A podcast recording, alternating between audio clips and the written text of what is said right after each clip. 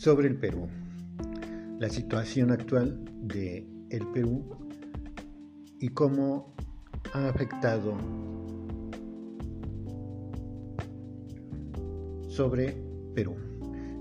El presidente ha señalado de forma correcta lo que pasa en Perú, donde la derecha, por medio de argucias legales y un golpe de Estado, ha derrocado a un gobernante elegido democráticamente.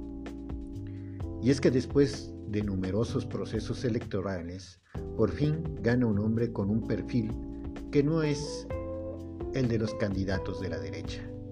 Un hombre del pueblo, un profesor, quien consiguió ganar las elecciones.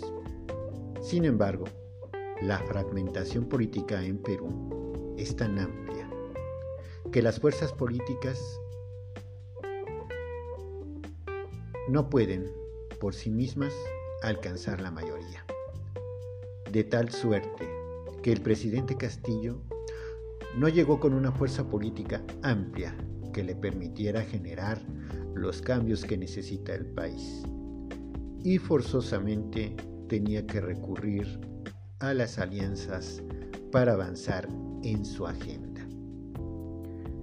Sin embargo, pese a la fragmentación política, en la derecha hay un denominador común que termina uniendo a los polos contrarios.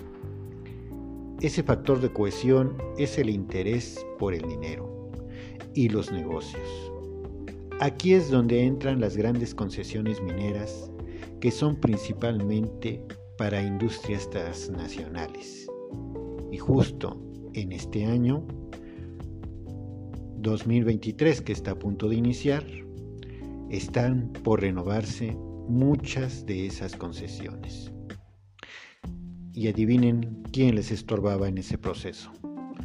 Precisamente un presidente que pretende poner al pueblo en el centro, para que los recursos naturales de la nación beneficien a la mayoría y no solo a un grupo minoritario.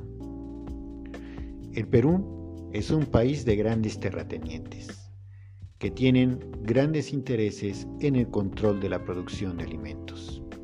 Y ellos son los principales interesados en que las cosas no cambien. Menos aún si ese cambio significa perder privilegios o brindar mejores condiciones al pueblo. La derecha actual la derecha actúa igual en todas partes.